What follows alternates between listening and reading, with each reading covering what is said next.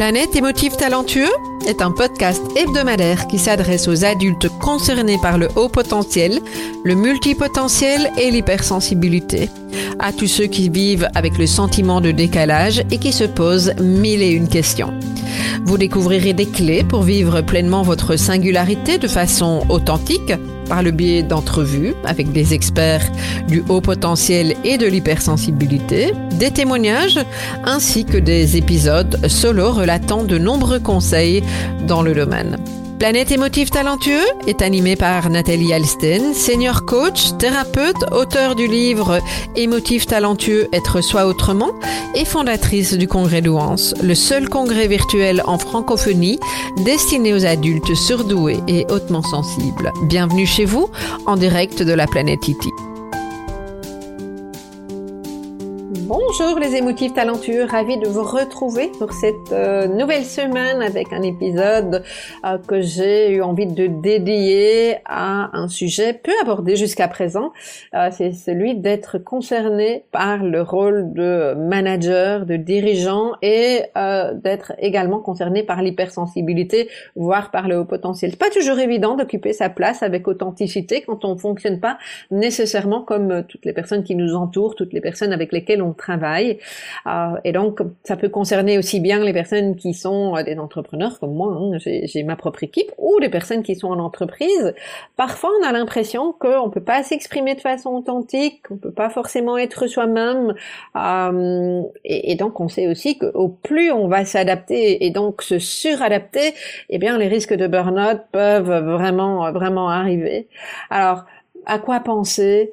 Quand euh, on construit notre propre équipe, du moins si on a l'occasion de la construire, euh, comment on peut dépasser les difficultés de communication, comment on peut euh, se faire comprendre, dépasser ses peurs, mais tout en restant soi. C'est vraiment ça qui est important pour moi et ce qu'on aborde avec Karine Deville dans cette interview, parce que oui, on peut parler des émotions, oui, on peut montrer sa vulnérabilité sans craindre de se faire avoir en entreprise. Et c'est ce que nous allons aborder euh, dans les instants qui suivent. On se retrouve avec Karine Deville.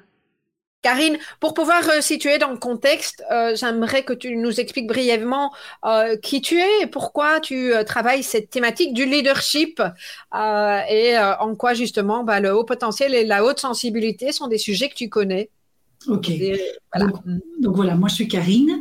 Euh, je me dis experte en puzzle d'équipe, c'est-à-dire que j'accompagne ben, justement des, des, managers, des chefs d'entreprise à faire cliquer les pièces du puzzle de son équipe parce qu'ils me disent souvent, je pense que j'ai toutes les pièces, mais je ne sais pas dans quel ordre les mettre, etc. Et donc c'est comment faire cliquer ces pièces-là parce que souvent, ben, euh, vous avez justement les, les pièces, mais euh, elles cliquent pas toujours super bien. C'est de voir, ok, où est-ce que ça ça clique pas bien et qu'est-ce qu'on pourrait justement adapter. Et donc voilà. Donc ça, euh, pourquoi est-ce que je suis arrivée justement à ça? Parce que moi j'ai moi j'ai grandi dans une famille où euh, il devait y avoir un perdant et un gagnant.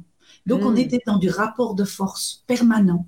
Et donc, et là, alors, au fur et à mesure, sûrement, je l'ai pas découvert directement, mais c'est quelque chose qui m'a tout le temps gênée. Je cherchais autre chose et pourtant, moi, je reproduisais également ce rapport de force-là, un perdant et gagnant.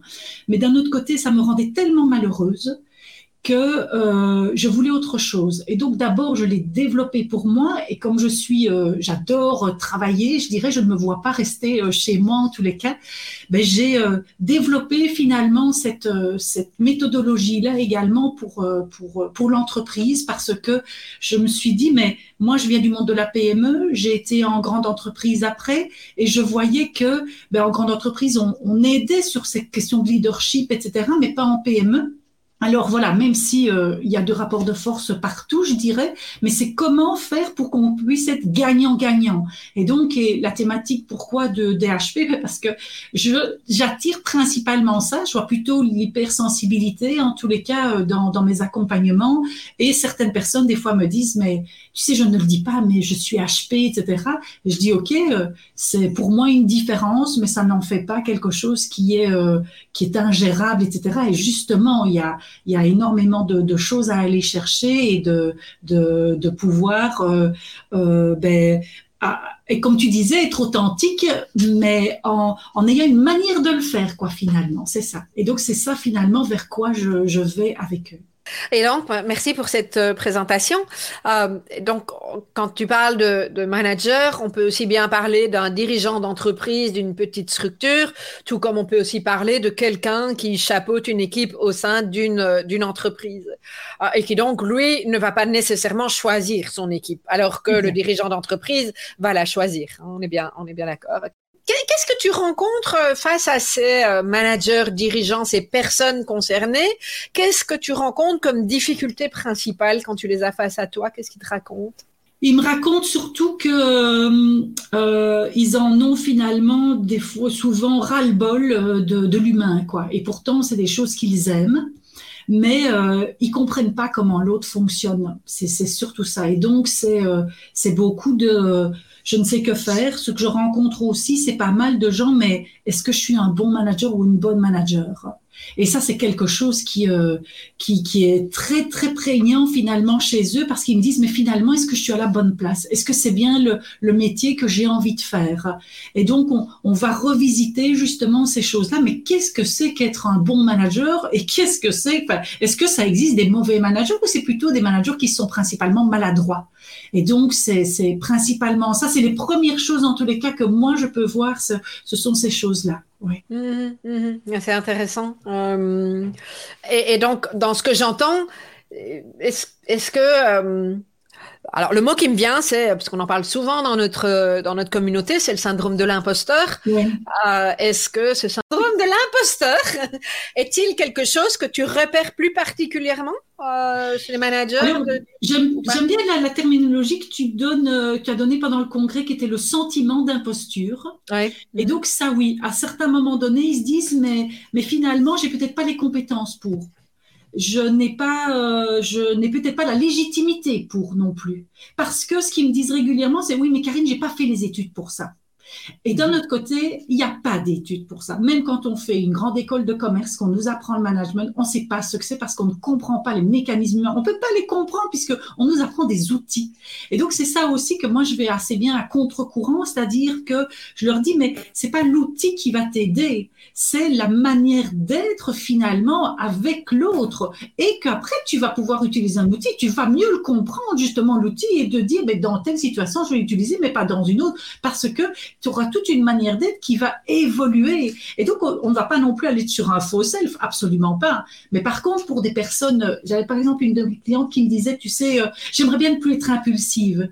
Mais je dis, ta spontanéité, je vais pas pouvoir te l'enlever puisque ce ne sera plus toi. Je dis donc il n'en est pas question. Mais par contre, on va aller revisiter finalement ce mot d'impulsivité. Je dis la spontanéité. Et donc, c'est, c'est aussi quand tu as des motifs d'insatisfaction, il y a une manière de le dire qui est totalement authentique. Par contre, oui, euh, elle va peut-être, elle va sûrement être moins heurtante que ce que tu as l'habitude de faire parce que ça sort comme tu le penses.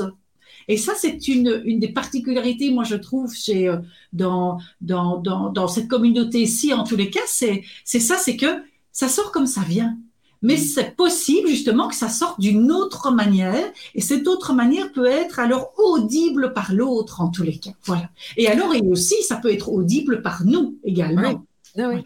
Mais ce qui me touche dans ce que tu partages, c'est une fois de plus cette qualité d'être dont, dont on lui parle, hein, dont, ah, dont oui. enfin, moi qui me tient à cœur, puisque l'intelligence émotionnelle, c'est ça dont on parle, et pour moi euh, l'intelligence du leadership. Mmh. Euh, et donc, tu, parles de manière d'être. Qu'est-ce que tu nous dirais de, cette manière d'être? Qu'est-ce que qu'est-ce qu'elle comprend cette manière d'être euh, en tant que manager? Déjà, pour moi, c'est, euh, je ne sais pas si je vais bien répondre à ta question, mais pour moi, c'est d'abord d'arriver à se comprendre soi-même dans sa manière de fonctionner. Et donc, c'est quel être est-ce que je suis c'est pas ce que j'ai comme barrette et tout ça sur euh, l'épaulette, etc. Quoi. Ça n'a rien à voir avec ça. C'est ben, c'est comment mon mode de fonctionnement. Moi, par exemple, ben, j'ai, j'ai, je l'ai appris sur le tas justement au niveau du HP, mais euh, et j'ai mieux accepté finalement le fait que je vivais en arborescence. Mm-hmm. Ah ok.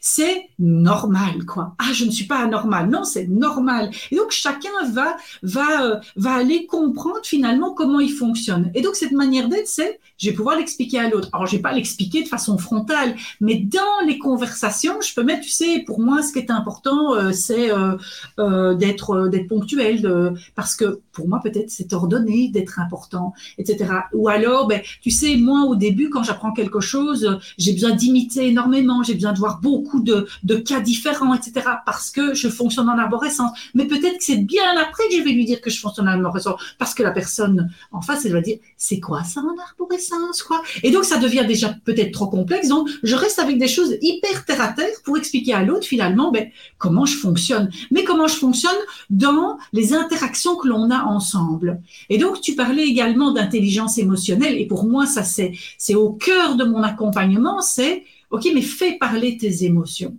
Ok, on, souvent on fait vivre les émotions aux autres et d'abord on se les fait vivre à soi, ce qui est euh, aller assez souffrant. Mais par contre, c'est ok, mais je vais parler avec mes émotions. je vais dire, ben, tu vois, dans ce cas-ci, ben, je suis assez triste de ce qui se passe.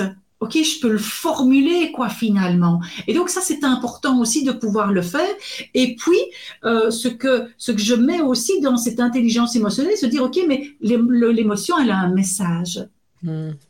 Et donc, et ça aussi, c'est pour moi, à l'heure de, de, de, cette intelligence émotionnelle, c'est de dire, mais quel message est-ce que cette tristesse a donné? Est-ce que tu as peut-être à lâcher quelque chose, à lâcher un idéal, à abandonner quelque chose, etc. Mais qu'est-ce que ce serait? Finalement Ah, c'est peut-être l'idéal d'être le super manager, sauveur de tout le monde, la superwoman ou le super Zorro, etc. Quoi. Oui, j'ai ça, c'est pour ça que je suis souvent triste de l'attitude des autres. Ah ok, mais c'est autre chose que de dire ben oui euh, quand je vois comment il me répond etc. Je suis quand même vachement triste, mais non c'est quelque chose qui m'est intérieur quoi finalement. Et c'est ça qui est intéressant, c'est de revisiter le monde par rapport à ça, parce que ce qu'on dit aussi pas mal, c'est que au niveau des HP, c'est cette euh, interprétation finalement qui est très rapide, mais alors on part directement dans les jugements et que ben le jugement, ça porte une, on porte une valeur à une personne, à ce qu'elle fait en tous les cas. Est-ce qu'elle est haute, est-ce qu'elle est basse? Mais en vérité, c'est juste sa manière aussi de fonctionner.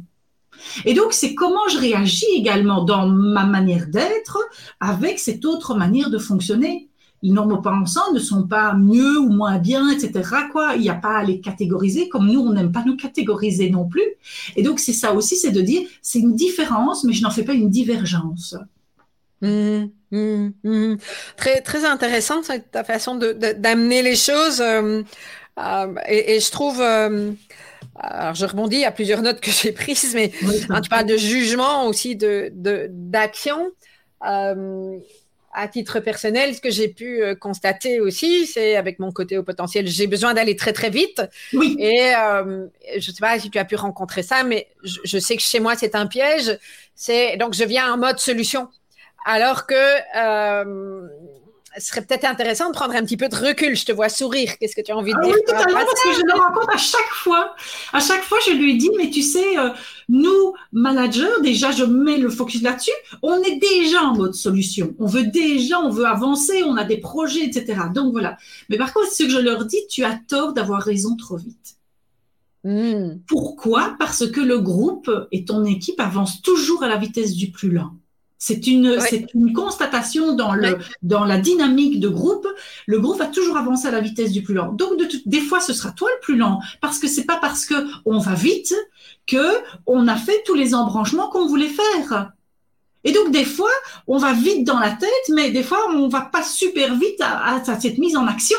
Des fois, il y a un décalage comme ça. Et donc, les, donc quand on dit, moi j'ai une de mes clientes qui me dit, oui, tu sais très bien que ça va vite. Hein. Et en même temps, ça va lentement. Et qu'elle me faisait tout. Parce qu'elle elle, elle a fait tout le processus justement de cette découverte de HP.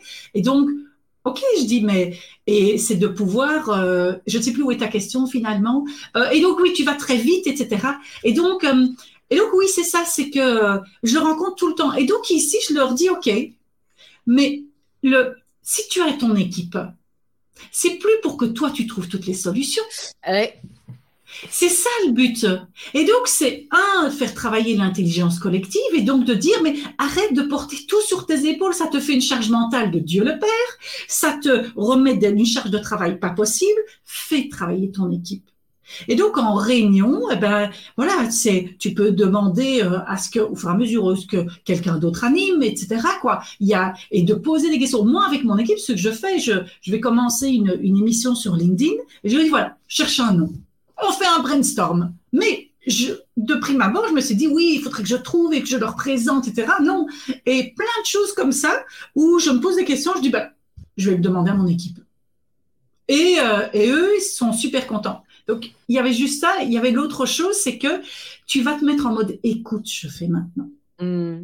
Et ça, c'est super compliqué pour nous de se taire et de se dire, OK, je suis concentrée sur l'autre. J'arrête de faire tourner mon petit hamster dans le truc. Alors, je peux le faire tourner, mais je note alors. Je prends une voie de traverse. Et donc, je leur invite, note alors. Comme ça, ça peut, c'est un peu, c'est comme Dumbledore avec euh, le, la, quand il en, quand il met dans la pancine. Moi, quand j'ai vu ça, je me suis dit, oh, j'aimerais tellement ça pour moi dans une pancine, mes, mes, mes pensées, etc.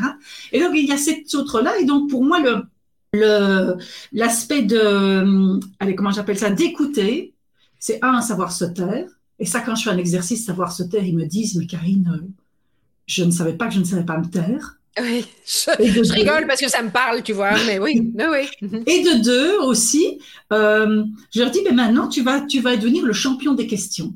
Mais tu vas arrêter de proposer des solutions. Alors, des fois, oui, parce que l'équipe n'est pas mature et tout ça, et on doit. Mais au fur et à mesure qu'on veut qu'elle monte en maturité, il va falloir que tu poses des questions. Comment tu ferais toi?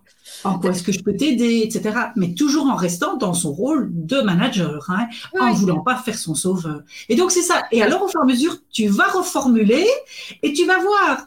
Et c'est ça aussi, ils me disent, euh, waouh quoi. Il y a des choses, je ne pensais même pas qu'ils pensaient ça. Ben oui, parce que nous aussi, comme on interprète beaucoup, ils pensent que, à mon avis, ils devraient faire ça. Et à mon avis, ils, ils, euh, ils s'imaginent cela et tout ça. Mais dis tant t'as pas vérifié, ça reste dans ta tête. Oui, bien sûr. Et c'est une charge mentale énorme. Voilà. Mais c'est intéressant, je, ça me fait sourire parce que moi je dis toujours que depuis que j'ai fait ma formation coaching, qui date maintenant de, de pas mal d'années, euh, ça m'a vraiment permis euh, à titre personnel et donc aujourd'hui avec mon équipe d'être dans cette écoute-là ah, et se taire effectivement et pas venir tout de suite avec la, la solution. Euh, ça, je pense que c'est euh, effectivement un, un, une chouette piste, en tout cas une première piste à, à, transmettre aux personnes qui, euh, qui, qui, nous écoutent. et puis j'ai aussi envie de rebondir sur la motivation, ce dont moi je me rends compte à titre personnel, puisque maintenant j'ai une équipe et que ça n'a pas été facile. Donc l'interview m'intéresse pour moi aussi et j'apprends toujours. De, de, me rendre compte combien quand on leur dit ce qu'il faut faire. Euh, plutôt qu'aujourd'hui, ce que j'essaye de faire, c'est d'exprimer mon besoin, non pas d'un point de vue opérationnel, parce que si j'engage des gens et que j'engage bien, on peut partir du principe que ce sont des personnes qui euh, sont capables de prendre en, charge les responsabilités que je leur délègue, et donc je n'ai pas à leur dire comment faire. Euh, et donc j'essaye d'exprimer en termes de besoin euh, ce qui est important pour moi. Euh, et, tu touches quelque chose de, de, de, fort, c'est la responsabilité. Combien de fois est-ce que d'abord il me parle de tâches? Mais je dis, les gens ne viennent pas pour euh, faire des tâches, ils viennent pour assumer des responsabilités. Pourquoi? Parce que dans les leviers de la motivation, on a de se sentir compétent, d'avoir une zone d'autonomie, et le troisième pilier, c'est de, de pouvoir faire partie d'un groupe, de se sentir utile pour le groupe, se sentir intégré. Et donc, quand tu mets ton besoin, tu peux permettre justement de toucher les différents piliers et chacun finalement est plus sensible sur un pilier qu'un autre et suivant son moment de vie également. Et donc, tout ça va être très important justement de, de pouvoir dire, moi, moi, ce que j'ai fait aussi quand j'ai engagé mon assistant, je lui ai dit, voilà, à terme, j'aimerais bien que tu prennes ces responsabilités-là de A à Z et que je ne doive plus m'en occuper. Et donc là, c'est euh, j'ai aussi j'ai mis le besoin et euh, et puis alors on travaille ensemble pour voir mais, comment ça peut se mettre puisque on travaille. Euh, il y a d'abord toute une une mise à aller euh, une montée en compétence quoi finalement de, rien que déjà le, la spécificité de, de mon business qu'on a fait. Et, et c'est important aussi de pouvoir respecter le, le rythme de la personne qu'on a face à soi. Euh, cette, cette, montée en compétence, euh, ça, ça, questionne plein de choses. Ça questionne le recrutement, ça questionne la question de savoir où est la personne et comment euh, on peut se positionner nous face à cette personne-là en fait. Euh, ça demande effectivement de, de l'apprentissage. Euh, qu'est-ce que je voulais ah, Il y a plein de questions qui viennent, hein, mais euh, euh, on parle de responsabiliser, on parle donc effectivement du, risque de plonger dans le, dans le sauveur. ce que je trouve intéressant pour revenir à, ce qu'on a abordé tout à l'heure au niveau émotionnel, quand tu parles d'exprimer ses émotions, est-ce que est-ce que c'est exprimer ses émotions en tant que manager? Est-ce que c'est laisser la personne en face de nous exprimer ses émotions? Est-ce que c'est les deux? euh, comment tu vois les choses? Pour moi, c'est les deux. Je veux dire, euh, déjà, rien qu'en montrant mes émotions, en les, en les exprimant euh, d'une certaine manière, naturellement, je, je, allez, je, je ne vais peut-être pas aller dire, je n'ai pas d'exemple comme ça qui me viennent. Mais j'en ai certains comme ça que j'ai déjà lus qui me disent, mais Karine, je, je l'ai déjà fait. Euh, exprimer mon émotion et tout ça, et ça, m'est revenu dans, dans la figure. Mais j'ai il y a différentes manières. J'ai par exemple une de mes clientes, elle a eu un entretien avec euh, une de ses euh, collaboratrices parce que elle trouvait qu'elle n'avait pas suffisamment d'engagement, etc. Mais elle me dit, je vais pas aborder ça de cette manière-là. Non, tu n'es pas obligé d'aborder de façon frontale. On peut faire le bilan aussi, puisqu'il y avait X mois et tout ça. Tu peux trouver également une autre manière pour que ce soit plus audible également pour l'autre, quoi. Et donc, voilà. Et donc, ici, elle me disait au début, ah, mais j'ai très peur qu'elle le prenne mal, etc. Alors, au lieu de partir dans des justificatifs et de dire, ah, tu sais, euh, ben, je dis, tu vas lui dire. Et donc, exprime ton émotion. Et donc, euh, euh, mais euh, tu sais, voilà, je suis en train d'apprendre à comment formuler les choses différemment. Et je, je, pense que je vais être peut-être des fois un peu maladroite encore dans ce que je vais dire. Et que c'est vrai que ben, je crains un peu finalement que des fois, tu, enfin, que ça crispe la conversation. Ben voilà, j'exprime mon émotion. J'ai pas eu besoin de dire, ah, mais tu sais, j'ai peur de te lire. Mais des fois, ce sera, va être le cas. Ça va être le cas, je vais arriver, mais tu sais, j'ai quelque chose de difficile quand même à parler avec toi, mais c'est vrai que j'ai euh, j'ai certaines craintes que, que tu te mettes en colère. Et donc ça, c'est toutes des, des techniques contre-intuitives aussi, parce que qu'est-ce qui va se passer chez la personne? C'est audible pour la personne, elle se sent écoutée, elle, se dit, nom d'une pipe, elle me connaît quand même, etc., ou elle essaye de me connaître, et les gens aiment aider quand même les autres. Et donc ici, qu'est-ce qui se passe? Ben, La colère, soit ne se met pas du tout, soit est très tempérée. Et donc il y a une manière de le faire. Et donc c'est vrai que par contre, il y a aussi certains mots dans, dans les émotions qu'on évite euh, parce que des fois, ça a une connotation euh, de jugement. Voilà. Ouais. Et, euh, et c'est vrai qu'alors, moi, je reste beaucoup plus avec, des, des, avec les émotions de base parce que par exemple je suis déçue, ben, il y a de la tristesse, mais il y a aussi de peut-être de la colère ou peut-être une forme de honte, de culpabilité, etc. Et donc il faut faire des fois attention avec certains mots euh, que l'on utilise et de dire ben euh, voilà quoi. Je et puis euh, euh, voilà, c'est ce que je voulais dire. Je ne sais plus ce que je voulais dire d'autre. Donc... Les pop-up, hein, on a communiqué, connaît bien cet aspect-là des choses. et par contre, ce que je trouve assez aussi interpellant, c'est quand on a face à nous quelqu'un qui vient avec le côté émotionnel. en tout cas, chez moi, il y a de la place pour ça. Je trouve que c'est important et j'apprécie justement la confiance qui m'est témoignée quand quelqu'un vient avec de l'émotionnel. Par contre, c'est jusqu'où parce que là, quelque chose qui, en ce qui me concerne, est très clair, c'est euh, je ne suis ni la thérapeute, ni la coach des personnes de mon équipe, ni même de mon entourage. Ça, c'est très clair chez moi. Mais tu peux vite te laisser envahir, surtout si tu as ce côté sauveur, que tu es dans l'empathie, tu es hypersensible. Qu'est-ce que tu aurais comme conseil à nous donner pour trouver cette limite, cette frontière? Alors j'en ai deux de conseils. Le premier, c'est d'être clair sur, et tu le, tu le fais finalement, c'est ce que tu dis là, c'est d'être au clair sur c'est quoi mon périmètre, c'est quoi mon jardin et c'est quoi ce qui est en dehors de mon jardin. Et donc mhm. ça, je suis très claire avec les personnes que j'accompagne, c'est-à-dire euh, de dire, OK, mais tu es responsable de quoi toi? Et il va falloir que tu définisses tes responsabilités, parce que tu les définis pour les autres, mais tes responsabilités, ah, c'est quoi? C'est quoi ton périmètre de jeu? Et c'est quoi ce qui est en dehors? Et donc, c'est ce que tu dis. Je m'interdis de, je ne veux pas être la coach, et ben c'est pas dans mes responsabilités d'être la coach. Et ben c'est OK. Et donc, c'est de, de, déjà, un, c'est ça. Et de deux, c'est de voir, OK, mais quelqu'un vient avec euh, et dépose ses trucs. C'est son émotion. Est-ce qu'il m'a demandé quelque chose? Oui. Et donc, c'est la, la question, c'est est-ce que la personne, elle t'a demandé quelque chose? Est-ce que tu pourrais lui dire, qu'est-ce que tu attends de moi en me disant ça? Est-ce que tu cherches? Et donc, quand elle va me dire après ce qu'elle attend de moi, je peux aller revoir. Est-ce que c'est dans mes responsabilités ou pas? Si je lui dis, tu sais, là, par contre, ça sort du cadre, du cadre mmh. professionnel, euh, de, des responsabilités que, que moi j'assume dans cette, dans cette entreprise-là. C'est pas que je suis au-dessus, je suis un des maillons du système 3D. Et donc, dans ce maillon-là, mais ben, je ne suis pas cette personne-là. Par contre, ce que je peux peut-être te conseiller, c'est d'aller voir telle ou telle personne. Et puis, c'est de finir en quoi ça t'a aidé, ce que je viens de te dire? Oui. Et je vois alors qu'est-ce qu'elle a gardé finalement.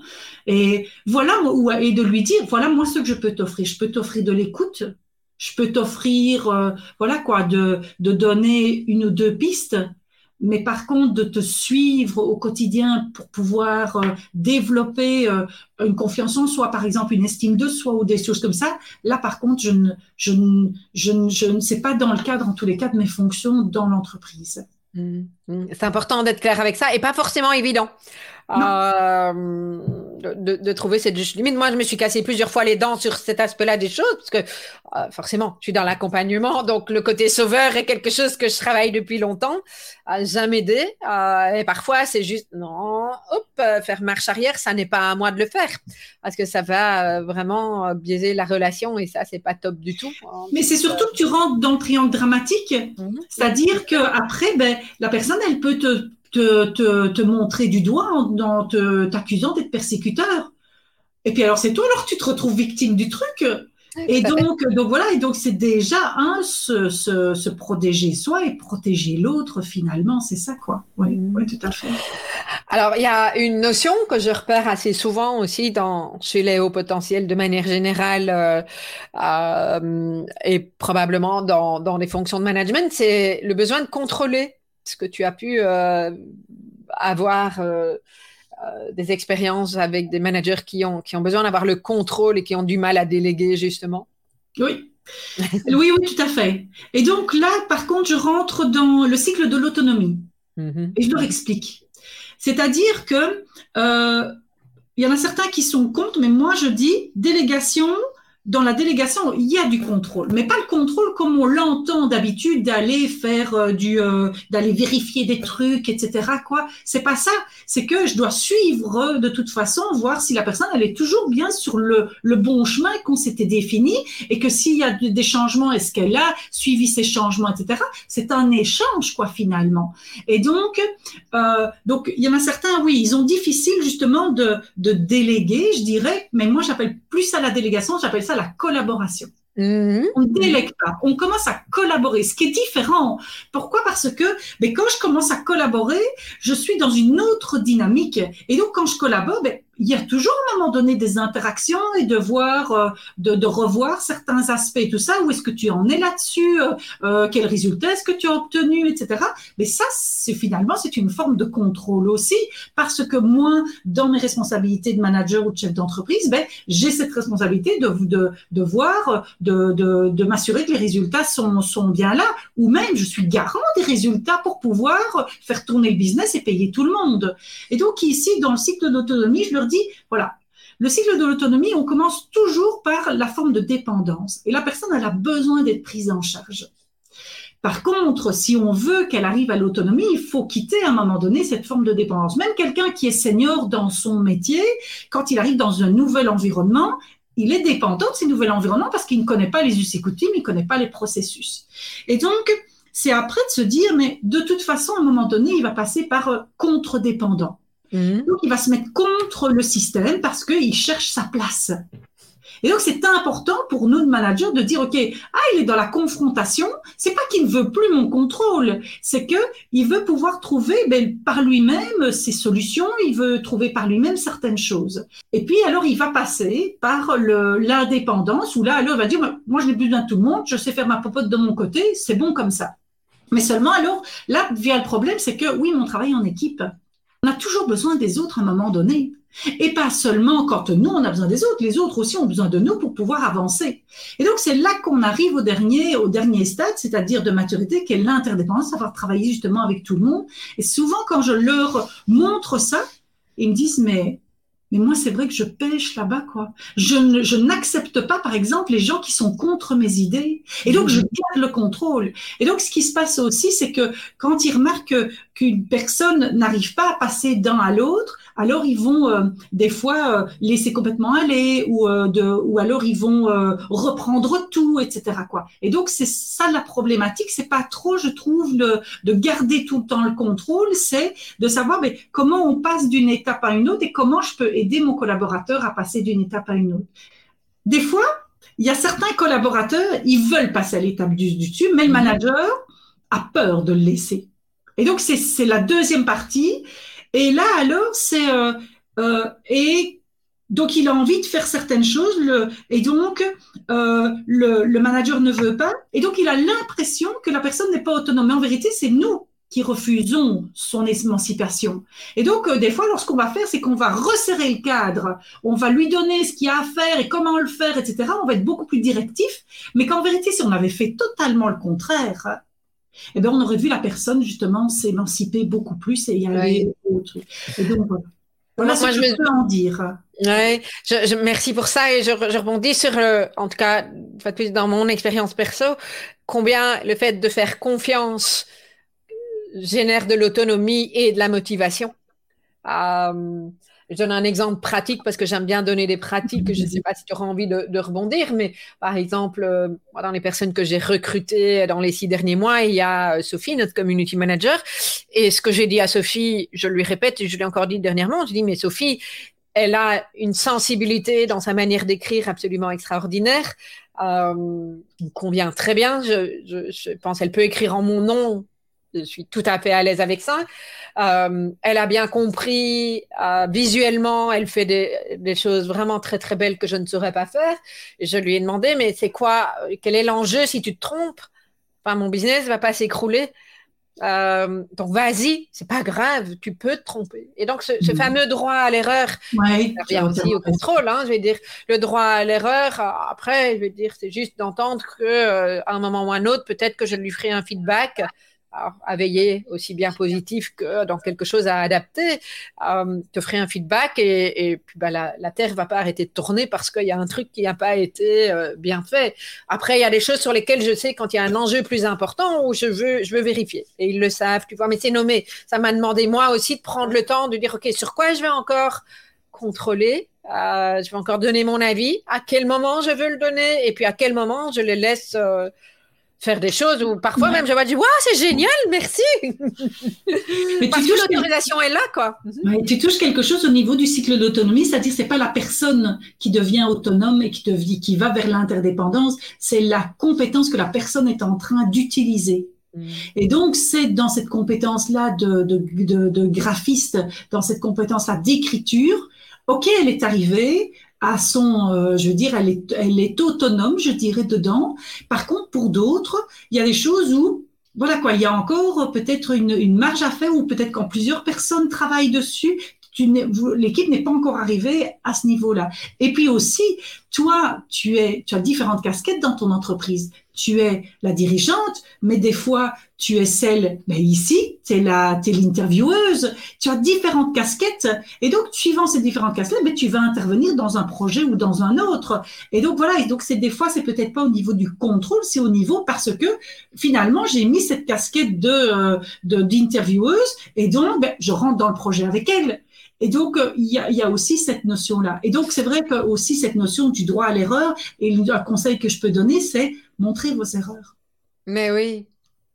Parce que c'est la première étape, c'est de montrer cette part de vulnérabilité que l'on a. Personne ne va l'utiliser contre vous. Justement, ça va être là alors on montre des, des, des, des grands signes de leadership, c'est-à-dire, mais moi aussi je suis pas, euh, je suis un être humain et aussi il y a certaines choses que je ne sais pas faire et donc je le revendique. Euh, voilà, je, je n'ai plus honte quoi finalement. Et, et, et, parfois les erreurs, j'ai pas travaillé longtemps en entreprise, mais j'ai quand même un souvenir de mon premier manager, pas le seul, un des seuls.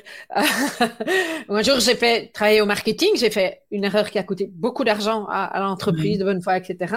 Je n'osais même pas rentrer, j'étais toute jeune, hein, j'avais pas 30 ans. Je n'osais même pas rentrer dans son bureau, je me faisais des scénarios en me disant je vais rembourser toute ma vie, enfin bref, ce qu'on peut se faire à cet âge-là quand on est en insécurité. Et euh, je me rappelle, alors en intelligence émotionnelle, c'était peut-être pas la manière dont j'aurais aimé qu'il le formule, mais néanmoins, il m'a dit Alsten, je sais que cette erreur-là, vous ne la referez plus jamais. Je viens d'investir en vous. J'espère que vous allez rester longtemps. Et ça, j'ai jamais oublié. Euh, tu vois, mais quand tu dis c'était une somme assez importante, tu vois, voilà le truc a été récupéré à temps, donc il n'y avait pas de catastrophe en tant que telle, mais c'était une belle bourde qui a permis euh, de vérifier ce qui, euh, de, se rendre compte de ce qui ne fonctionnait pas dans le process de l'entreprise. Euh, moi, j'ai vu que court-circuiter les choses, c'était pas du tout une bonne idée, et je retiens aujourd'hui. J'ai appris énormément. Je t'en parle encore. Hein, c'était il y a bah, il y a 25 ans, passé 25 ans, et je t'en parle encore aujourd'hui. et ça, c'était un vrai cadeau. et pour lui, comme il le disait, un vrai investissement. Donc euh, voilà, euh, j'avais envie de, de, pratiquement clôturer cette interview qui arrive effectivement tout doucement à, son terme avec cet exemple-là.